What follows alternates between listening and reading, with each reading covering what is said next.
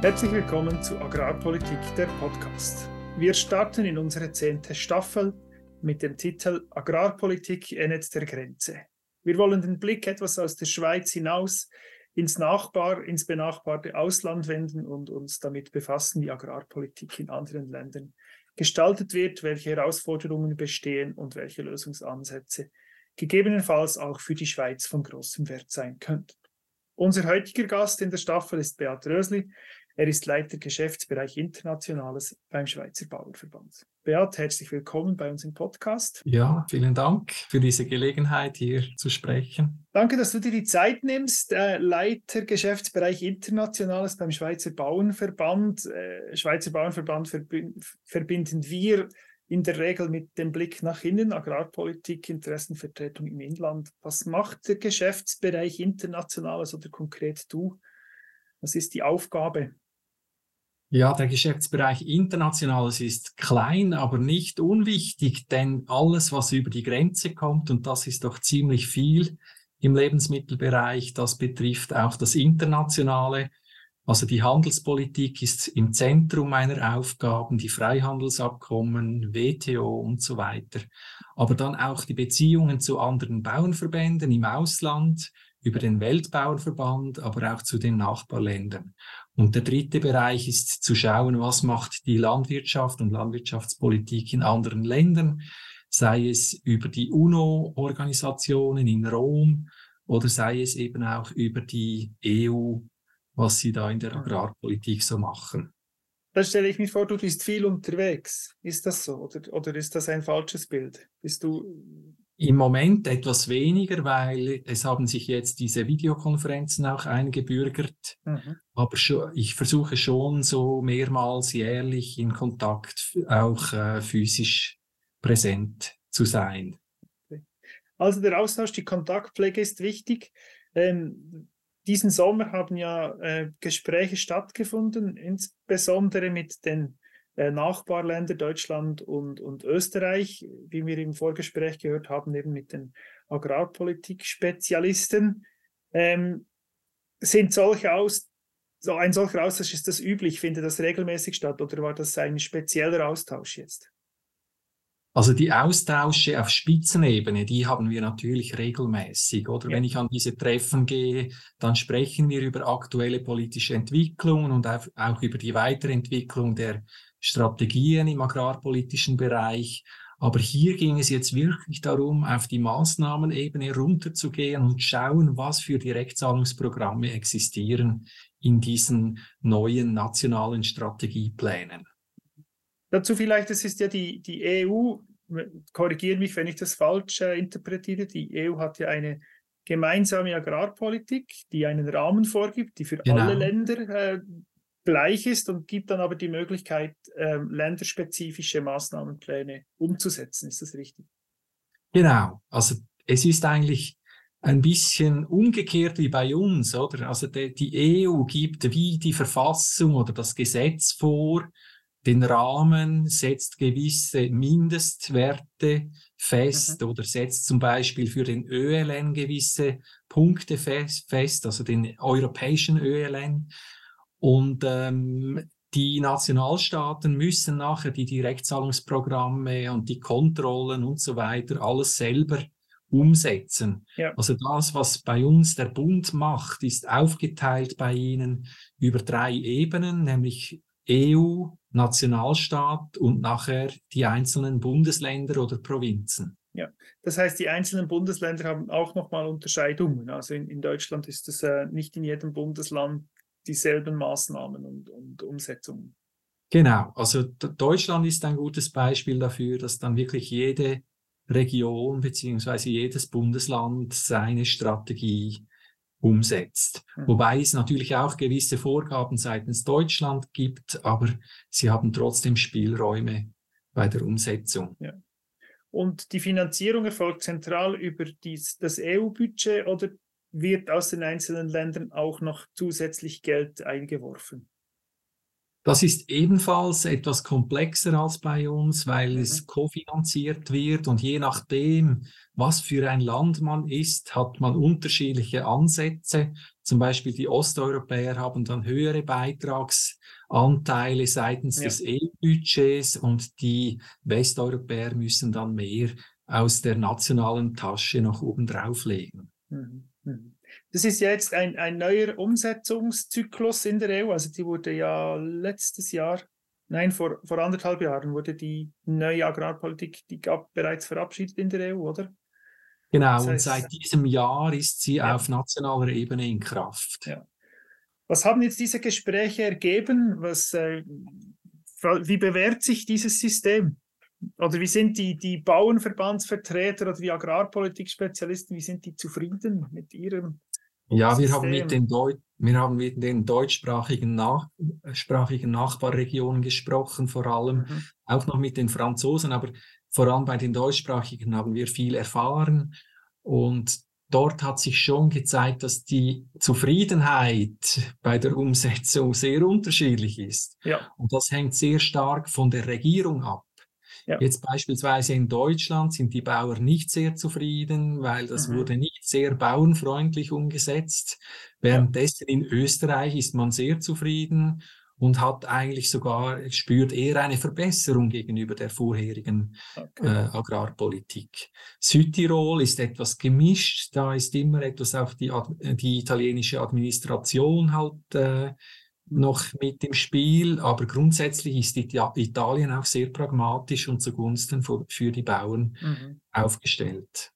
Wenn du sagst, Deutschland ist nicht sehr zugunsten der Landwirtschaft, was bedeutet das also hohe Auflagen oder, oder starker Fokus auf Ökologie oder was bezeichnest du oder bezeichnen die Vertreter als nicht landwirtschaftsfreundlich? Es ist, es ist halt so in der EU noch stärker als bei uns, dass, dass die Zahlungen sehr wichtig auch für die Produktion sind, für die mhm. Rentabilität der Produktion. Ja. Und in einem freien EU-Markt, wo dann die Länder unterschiedliche Agrarpolitiken anwenden, ist man dann auch ein bisschen darauf angewiesen, dass man zumindest die gleiche Stützung bekommt über das Direktzahlungssystem wie die mhm. Konkurrenz. Mhm. Und in Deutschland ist das jetzt nicht unbedingt so der Fall. Das Budget ist allgemein ein bisschen dünn für die deutschen ja. Bauern und, ähm, und halt auch die ökologischen Anforderungen ein bisschen höher. Aber es liegt mhm. vor allem auch daran, dass nicht so viel Geld vorhanden ist. Ja. Wir haben jetzt in der Schweizer Agrarpolitik ein relativ starkes so Verständnis, was eine Maßnahme ist. Also man macht irgendwie, äh, hat jetzt die Kühe etwas länger im Stall und dafür gibt es dann Geld. Muss man sich in, der, in Deutschland wieder als Beispiel das analog vorstellen? Sind das auch Maßnahmen in dieser Dimension oder kannst du ein Beispiel machen, was, welche Maßnahmen in Deutschland umgesetzt werden? Oder man muss sich vorstellen, es ist sehr ähnlich wie unser System. Es häufig folgt die EU-Agrarpolitik auch ein bisschen dem Schweizer Vorbild, wobei mhm. inzwischen die Unterschiede ein bisschen verschwimmen aber man hat viel weniger Budget oder ein x-faches weniger als ja. die Schweiz. Und das heißt, man hat auch nicht so einen breiten, bunten Strauß an Maßnahmen, Möglichkeiten und Förderungsmöglichkeiten.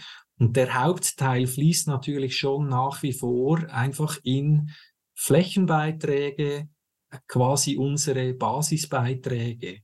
Mhm. Und, und die ökologische Verknüpfung damit liegt dann in, vermehrt halt in dem sogenannten Cross-Compliance-Teil. Ja. Das ist eigentlich diese, diese ähm, Konditionalität, wie Sie auch sagen, in Deutschland, der ÖLN.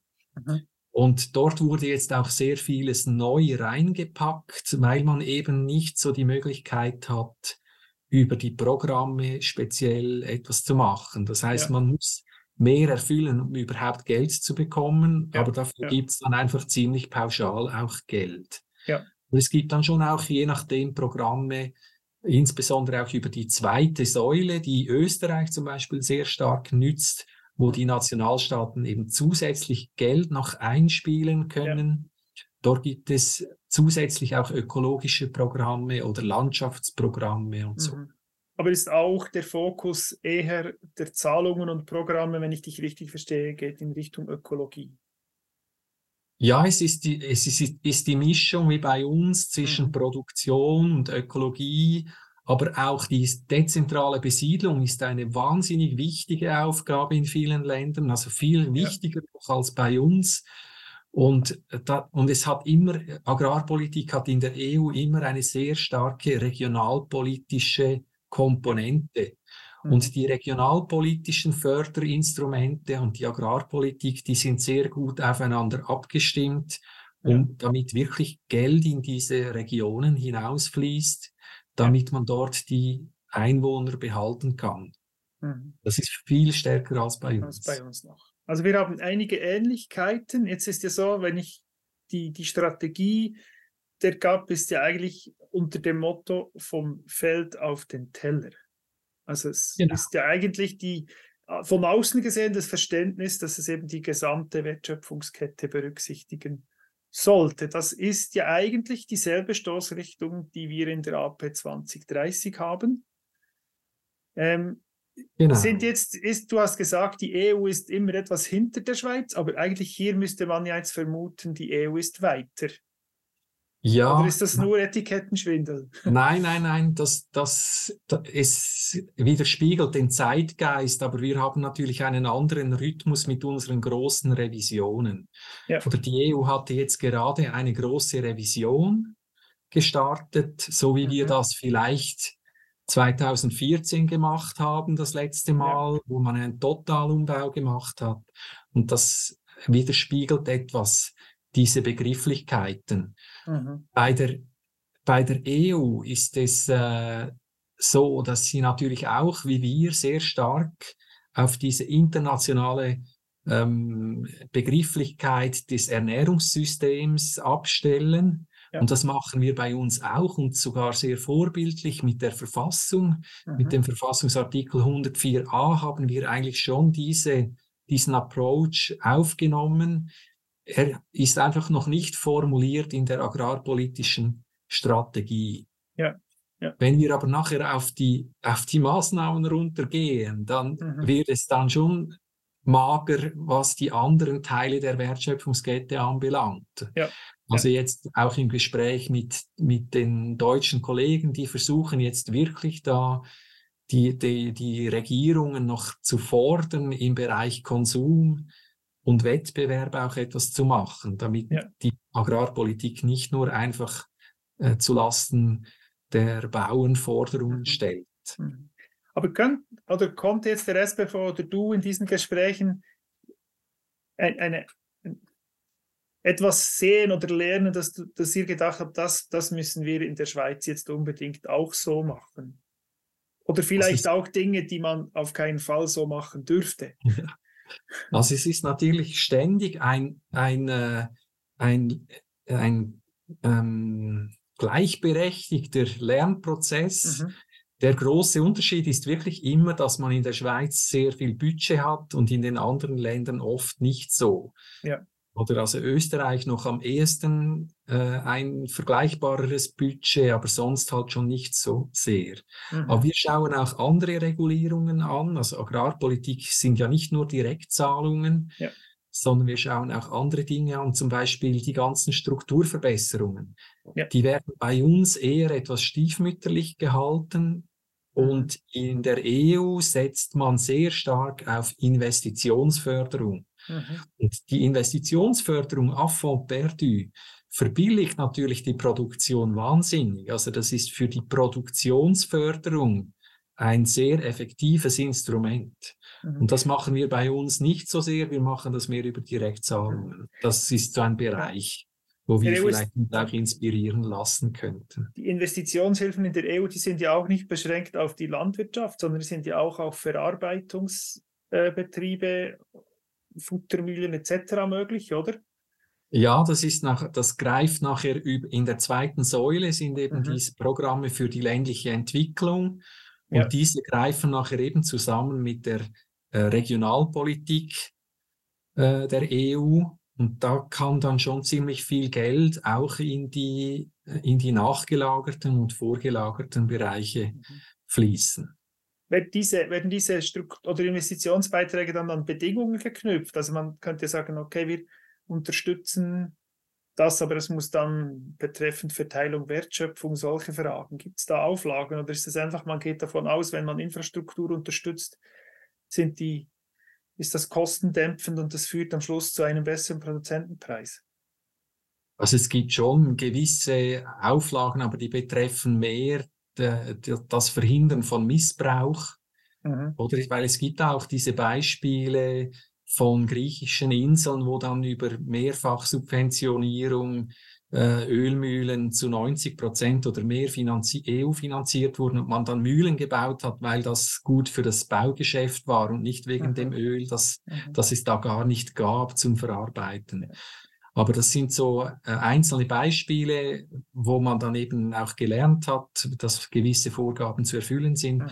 Aber es geht schon in erster Linie darum, eine möglichst moderne, effiziente Landwirtschaft möglichst schnell auf, aufs Tapet zu bringen. Mhm. Oder? Und mit Direktzahlungen, da ist es halt immer auch ein bisschen die Gefahr, dass man alte Strukturen noch lange am Leben hält. Ja. Das ist der Unterschied. Mhm. Und ist das jetzt eine Stoßrichtung, die für den SBV denkbar ist, dass man eben sagt, okay, in einem AP 2030-Paket müsste das Thema Strukturverbesserung ähm, vielleicht etwas größer, anders oder breiter gedacht werden, eben im, nach dem Vorbild der EU? Also da passiert eigentlich jetzt schon ein kleiner Schritt, äh, vor allem für die, für die äh, Gerätschaften und so weiter, mhm. die, die angeschafft werden müssen im Rahmen zur Erfüllung des, des äh, Absenkpfades Pflanzenschutzmittel. Mhm. Da passiert schon etwas. Also es ist, gibt schon eine Tendenz, dass man das prüft und das ist sicherlich auch sinnvoll. Aber man muss immer auch etwas aufpassen, wenn wir ein System etabliert haben, äh, und das funktioniert mit, über die Direktzahlung und wir switchen dann von einem Tag auf den anderen auf ein neues System dann gibt es massiv Gewinner und Verlierer, oder? Ja. Und das ist nicht unbedingt, äh, sind nicht unbedingt ökonomische Kriterien, die diese Gewinner und Verlierer definieren. Ja. Okay, also Deshalb die... braucht es dann entsprechende Anpassungsbedingungen äh, oder man muss vielleicht wirklich zuerst ein bisschen äh, im, im, im geringeren Teil mal das ausprobieren. Ja wenn ich dich jetzt richtig verstanden habe, dann kann man eben, obwohl die Strategie der, der EU-Agrarpolitik vom Feld auf den Teller ähm, sich nennt, ähm, ist wenig äh, auf dem Teller und viel auf dem Feld. Also weiterhin, ich glaube, eine Herausforderung, die man in der Schweiz ja in der Debatte jetzt auch schon sieht, das ist ziemlich einfach, Maßnahmen auf Stufe Landwirtschaft, aber wenn es dann in der Wertschöpfungskette weitergehen soll, wird es sofort herausfordernd. Also in der EU kann man da nicht unbedingt viel lernen, wie man das gut machen kann. Ja, also natürlich ist es schon auch der schwierigere Teil für, für die mhm. Kollegen in der EU wie bei uns. Man hat auch nicht so viele Erfahrungen in diesem Bereich bis jetzt. Mhm. Aber eben bei der sonstigen Regulierung, gerade bei der ähm, Gemeinschaftsverpflegung zum Beispiel, ja. wo man jetzt äh, in, ich glaube, das war in Bayern, wo sie wirklich Regionalprodukte in die Gemeinschaftsgastronomie verpflichtend aufnehmen wollen, oder? Ja.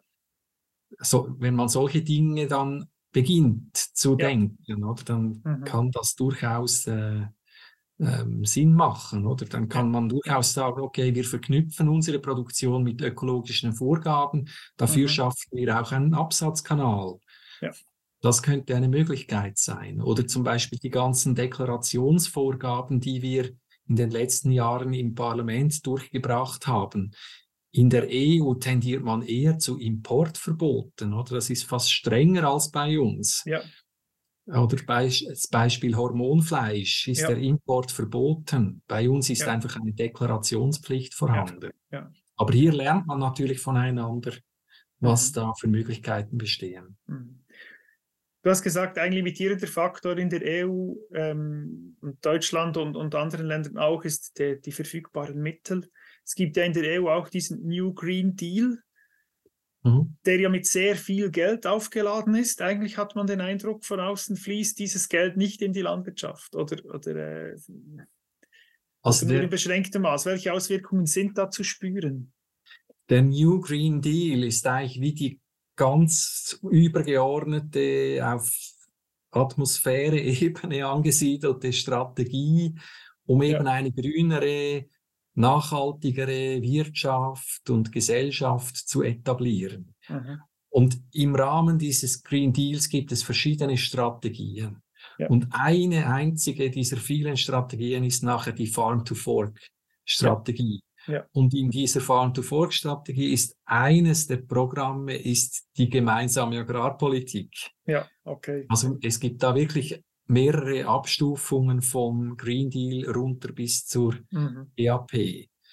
Und es fließt da schon auch viel Geld, aber die EU hat selber natürlich gerade jetzt mit dem Uk Ukraine-Konflikt nicht sehr viel flüssige Mittel. Mhm. Man hat auch äh, in, jetzt beispielsweise in Deutschland gewisse finanzielle Engpässe und Deutschland wäre eben sehr wichtig auch, um, um ja. hier Vorbildfunktionen einzunehmen und, und voranzuschreiten. Und das passiert im Moment nur teilweise, eben sehr abhängig von den Regierungen. Mhm. mhm. Wenn du jetzt, auch, wenn du wählen könntest, in welchem System bist du lieber? Im, im, im Schweizer agrarpolitischen System, beim SBV oder wärst du lieber beim Deutschen oder beim Bayerischen Bauernbund oder wie der heißen mag als Agrarpolitik-Spezialist? Was siehst du mehr Potenzial? Oder wenn, wenn man jetzt schaut, international heißt ja zwischen den Nationen und das mhm. ist natürlich eigentlich mein Interessensgebiet, oder? Ja. Also wenn ich wählen könnte, dann würde ich gern überall äh, mitmachen. Ja. Ja. Aber ich bin eigentlich wohl hier beim Schweizer Bauernverband. Wir haben wirklich ein sehr interessantes System, weil wir eben mhm. Geld im System drin haben, weil wir kaufkräftige Kunden haben. Wir haben auch eine sehr vielfältige Landwirtschaft. Das ist nicht in jedem Land so ausgeprägt wie bei uns. Mhm. Und das macht, das macht natürlich Spaß. Mhm. Und wir haben auch gute Produkte im Export, auch wenn das nicht unser Haupteinkommensbereich ist, haben wir ein paar tolle Spezialitäten, die sehr bekannt sind. Und wir haben auch eine sehr tolle Ernährungswirtschaft insgesamt. Jetzt mal abgesehen von der Landwirtschaft haben wir äh, Lebensmittelindustrie von Weltklasse und auch sehr gute Produkte, mhm. ähm, die weltweit bekannt sind. Und insofern finde ich, ist die Schweiz als Standort für mich als, als internationaler Agrarlobbyist sehr interessant. Internationaler Agrarlobbyist, spannend. Du hast, du hast, wir haben jetzt über, über Deutschland, Österreich ein ganz klein wenig gesprochen. Du hast gesagt, Österreich hat etwas bessere Rahmenbedingungen. Du hast ja den Überblick über die EU. Jetzt in, in, in welches europäische Land bist du der Meinung, ist, ist dann am besten aufgestellt? In der Ergänzung jetzt zum, zum EU, zu den EU-Programmen. Wir haben über Deutschland, Österreich, Italien kurz etwas gehört. Sind es diese Länder oder gibt es andere Länder, wo du findest, okay, dieses Land macht es eigentlich besonders gut in der Umsetzung, spezifisch mit den Ländermaßnahmen? Ich glaube, diese Frage müssten wir pro Thema stellen, weil okay. es gibt Länder, die sind in gewissen Punkten top und in anderen flop. Mhm. Oder das sind auch da teilweise diese extremen Politiken, die jetzt aufgekommen sind im Nährstoffbereich oder Tierhaltungsbereich. Ja. Da sind die Länder teilweise wirklich sehr weit, aber teilweise auch sehr schwach. Mhm. Insgesamt aus Schweizer Perspektive kann man, glaube ich, schon sagen, dass Österreich das interessanteste Land ist, welches auch relativ ganzheitlich Agrarpolitik betreibt und eben von Anfang an auch sehr viel mhm. Budget von nationaler Ebene ins System äh, reinbrachte, um eben diese speziellen Programme auch zu entwickeln. Mhm. Und auch von außen gesehen so eine schon eher längere und sehr konsistente Politik betreibt. Also ziemlich stabile Rahmenbedingungen in Österreich hat man so den genau. Eindruck. Genau. Es gibt wie einen nationalen Konsens, dass man eben diese Landwirtschaft äh, auch unterstützt in verschiedener Hinsicht. Das, das ist etwas ähnlich wie bei uns. Man streitet natürlich dann schon über die Inhalte mhm. und die, und die Verwendung der Gelder, aber dass man die Landwirtschaft unterstützt und etwas da weiterzieht in einer sehr wettbewerbsorientierten äh, Welt der EU, des EU-Binnenmarkts, das ist eigentlich unbestritten. Was vielleicht auch schon interessant ist, die, die nordischen Staaten, die haben schon einiges äh, geleistet im Bereich Umweltpolitik. Ja. aber die, das, die, die sind etwas arm, arm dran, weil vieles, viele dieser Leistungen werden in den neuen EU-Politiken nicht angerechnet, okay. weil sie das quasi früher schon gemacht hatten. Ja. Aber dort gibt es sicherlich auch ein paar gute Beispiele, die zeigen, dass eben ein, eine, eine umweltverträgliche, intensive Landwirtschaft auch existieren kann. Aber die haben natürlich auch Platz für die Biodiversität, ja. das muss man auch genau, sagen. Genau. Jedes Land hat ja wieder Rahmenbedingungen, äh, die halt sehr unterschiedlich sind. Mhm. Ich, ich entnehme unserem Gespräch und mit dem Blick auf die Uhr sind wir eben schon am Schluss der Zeit. Der Blick über die Grenze lohnt sich. Du als internationaler Agrarlobbyist hast diesen Blick, die Gespräche, der regelmäßige Austausch ähm, ist, ist wertvoll. Wir sehen, dass die EU in gewissen Bereichen in Bezug äh, auf Struktur- oder Infrastrukturinvestitionen gewisse spannende äh, Ideen vorhanden sind, dass es bei den länderspezifischen äh, Politiken auch interessante Überlegungen gibt und dass besonders auch Österreich sich als ähm, Anschauungsobjekt nach wie vor eignet. In Bezug auf die Umsetzungen eben vom Feld auf das Teller äh, sind in der EU dieselben Herausforderungen spürbar wie bei uns, aber auch da ein Vergleich lohnt sich. Gewisse äh, Maßnahmen oder gewisse Ideen sind da auch schon vorhanden. Also es zeigt sich, in der Schweiz ist vieles gut, aber trotzdem lohnt sich der Blick über die Grenze. Äh, man kann immer etwas lernen, auch von unbedingt, Nachbarn. Ja, unbedingt. Gut, vielen Dank, Beat, für dieses Gespräch, für diesen zugegebenermaßen kurzen Einblick in ein sehr großes Thema. Vielen Dank für diesen Überblick, den du ja, uns gegeben danke hast. Danke auch. Vielen Dank. Das war die erste Folge der zehnten Staffel von Agrarpolitik, der Podcast. Wenn Sie Rückmeldungen zu dieser Folge oder zum Podcast im Generellen haben, unter info at agrarpolitik-podcast.ch können Sie uns diese gerne mitteilen. Auf unserer Webseite können Sie den Newsletter abonnieren, sodass Sie keine Folge verpassen und selbstverständlich sind wir zu hören auf allen gängigen Podcast-Kanälen. Falls Sie nicht wissen, was Sie zu Weihnachten schenken sollten, schenken Sie uns etwas. Über Twint oder via Kreditkarte können Sie eine Spende an unseren Podcast tätigen und damit unsere Arbeit unterstützen. Ich hoffe, Sie haben uns gerne zugehört und hoffe natürlich, Sie bei der nächsten Folge auch wieder als Hörerschaft begrüßen zu können. In dem Sinne wünsche ich Ihnen einen erfolgreichen Tag.